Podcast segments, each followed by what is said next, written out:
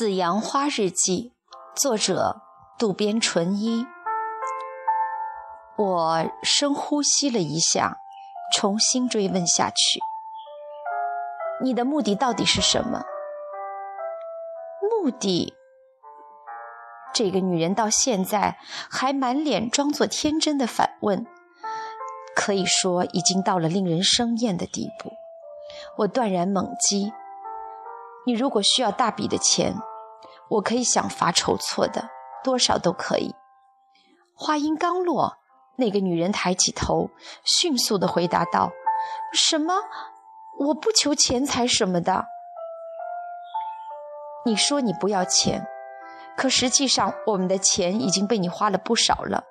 从这间公寓的房租，到你身上穿戴的各种各样的东西。”我故意盯着他刚才还戴着戒指的左手无名指，继续说道：“我们也只是看起来挺富裕的，实际上哪有闲钱来供你花销？请你清楚这一点。”接连不断的攻击有点奏效了吧？他垂下目光，不敢抬头看我。这时，我再给他致命的一击。只要你同意。从医院辞职，你可以到巴黎或者其他什么地方去，所需的费用全部由我来准备。我放出了这么大的香饵，一般的年轻姑娘都会上钩，可是这个女人给了我意想不到的答案。不，我不要钱，我只是……她被逼到绝境，也许会说出那句话。与其从他的口里说出，还不如我先发制人的说出来。你不会是说爱着我丈夫什么的吧？哼，即使你说了，我可不像我丈夫那么傻，不会轻易上钩的。天哪，这就是血淋淋的女人和女人决斗的场面吧？不管怎么说，这一连串的交手，妻子太不人道了。利用地位的优势，对方是地位低的工作人员，来彻底打倒对方，就像皇宫里的老女人欺负年轻姑娘的手段一样，钝刀子割肉，毫不留情。失之太可怜了。神武一边为失之愤愤不平。一边继续往下看，可是若不是为了钱，那么就是为了爱情吗？对我丈夫的爱就等于一切了吗？这个小丫头还不知道爱情是随时可以消失的，爱情常有的轻声细语和疯狂激情会在漫长的婚姻生活中消失殆尽，不留一丝痕迹的。这个冷酷的事实，我得告诉这个丫头，让她不再试图编织绚丽的爱情玫瑰梦了。你听着，香田小姐，我来告诉你，喜欢啦，讨厌啦，这些都是一时的恋爱感情。你如果被他左右的话，你的人生将一塌糊涂。你应该在事态没有变得不可收拾的时候悬崖勒马。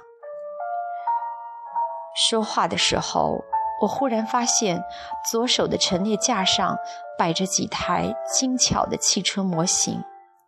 丈夫原来就喜欢汽车，年轻的时候曾说过想当赛车手，后来可能是因为没当上吧，转而收集汽车的模型。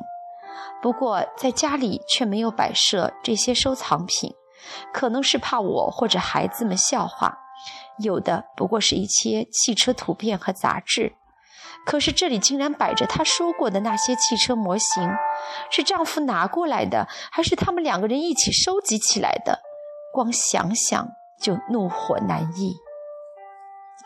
怎么说，丈夫完完全全是过着妻子和情人的二重生活。我是为了督促他早日认清事实才来这里的，而来到这里的我却真正认清了这个事实。对丈夫来说，无疑这间公寓比自己家要舒服。在这里，他只是纯粹的一个男人，既不是医院的经营者，也不是一家之主，没有任何过多的责任。也许这里才是他精神上感到唯一能够彻底休息的场所。丈夫拥有一个新天地，这个天地是我和孩子都无法介入的。在这个天地里，他和他的亲人再一次重温甜蜜的新婚生活。只有在这间屋子里，她和丈夫才是真正的一对，相亲相爱，相濡以沫。我对丈夫来说已经成了没用的废物，我被这种遭到排挤的孤独感和绝望感紧紧地包围着。妻子闯入失之的公寓，亲眼看到我和失之一起甜蜜生活的痕迹，心里感到不快，进而情绪跌至低谷。这些都可以理解，毕竟那都是我亲身亲手造成的。不过既然如此，为什么还要去？不去不就行了吗？强行闯入，结果搞得两败俱伤，并且就像妻子受到伤害一样，失智的心灵也受到了重创，就连我自己也不能幸免啊！唉。生物不由得仰头长叹。现在残酷的事实摆在眼前，与做丈夫情人的小丫头片子相比，作为妻子的我要悲惨可怜得多。不过，我是他明媒正娶的妻子，不能就这么在见不得阳光的地下情人面前退却。现在，我如果不将这个女人打败，让她有自知之明，那我作为妻子的存在又有什么意义呢？香田小姐，你为什么非川岛不可呢？我再一次问他。像你这样既年轻又可爱、优秀的单身男人，想要找多少就有多少。为什么偏偏接近大你二十多岁并且有家小的男人呢？实际上，我想说的是，为什么是我丈夫呢？我丈夫正是掉进了这个叫香甜的女人所设置的甜蜜陷阱里。对这个瘟神，我再一次说道。我说的再明明白一点，你现在所做的事情是不被社会容许的，为千夫所指，是犯罪，你知道吗？可是他不回答，不好回答的时候就装哑巴。我已经知道这是他的惯用伎俩。我再瞅他一声，发现他眼睫毛上挂着泪珠。我刚刚所说的“犯罪”这个词，终于奏效了吧？从他眼角溢出的泪珠顺着脸颊不断的往下滴落。这时他要是敢还嘴的话，我准备破口大骂，偷人养汉，不知廉耻。不过他既然不还嘴，我也只好咽下了准备要说的话。你想哭，就尽情的哭吧。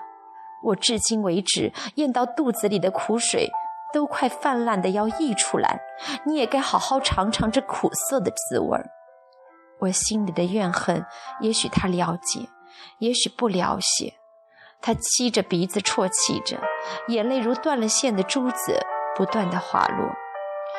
可能是因为身材苗条的缘故吧，他低着头痛哭的样子，还真有些梨花带雨。他这种可怜无助的样子，还真是让旁人想装也装不出来。假如我是个怜香惜玉的男人，也一定会伸出手来，把他搂在怀里安慰吧。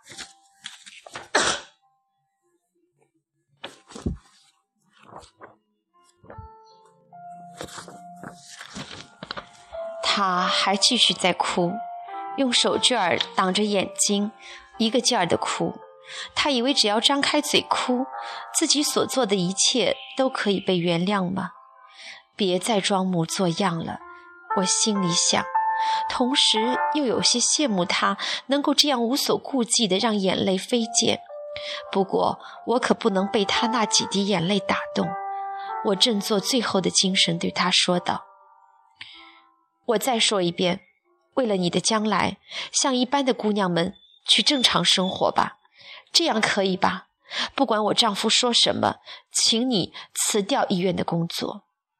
我掷地有声地说完最后几句话，站起身来。可是他依旧低着头，用手绢挡着眼睛。那我就告辞了。不等他回答，我就拿起手提包离开了客厅，穿过长长的走廊，走向门口。放拖鞋的地方有一双像是丈夫穿的蓝色大码拖鞋，我有一种冲动想把它一脚踢飞，但还是忍住了，穿上鞋离开了。我关上门走出来，快步走向电梯，乘电梯下到一楼，离开了公寓。外面好像是下过小雨了，气温有些下降，路面湿漉漉的。一阵深秋的冷风迎面吹来，我不由得缩了缩脖子。和他见面的怒气，就像被这秋风刮掉了一样，激动的情绪逐渐平定，人也恢复了冷静，连我自己都觉得有些吃惊。同时，寂寞和空虚从我内心的某个角落一点点地扩散开来。我也曾经像她那样对丈夫一往情深吗？我好像也不曾体验过非君莫嫁、非亲莫娶的这种火热的爱情。浑浑噩噩的度日，不知不觉就人到中年了。我在回到车上坐下来的那一瞬间，一直紧绷的神经一下子松弛下来，无力地将身体。靠在了方向盘上。